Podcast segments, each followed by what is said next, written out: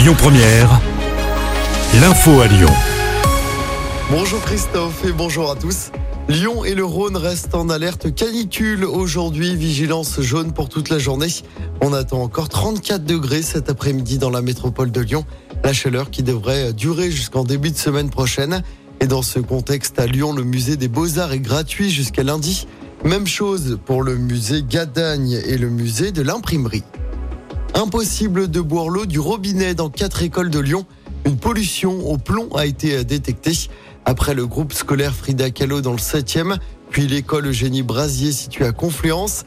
C'est au tour de l'école Gary Mataille dans le 7e de connaître une pollution identique. Le groupe scolaire Kennedy dans le 8e est également touché.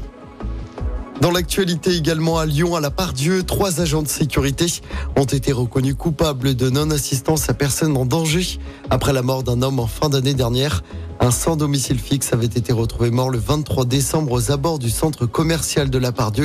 La victime avait été vue à la vidéosurveillance en train de boire de l'alcool dans un supermarché. Les agents l'avaient sorti et l'avaient allongé sur des cartons. C'est là que l'homme avait succombé à une intoxication et à une détresse respiratoire aiguë.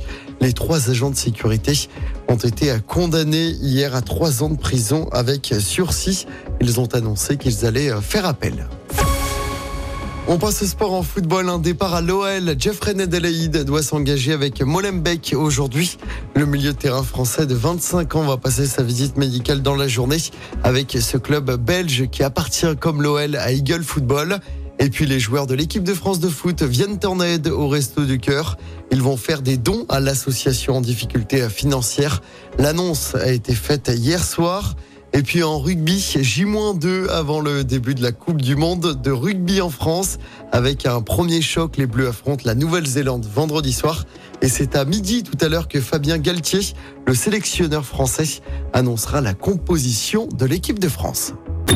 Écoutez votre radio Lyon Première en direct sur l'application Lyon Première, lyonpremière.fr et bien sûr à Lyon sur 90.2 FM et en DAB+.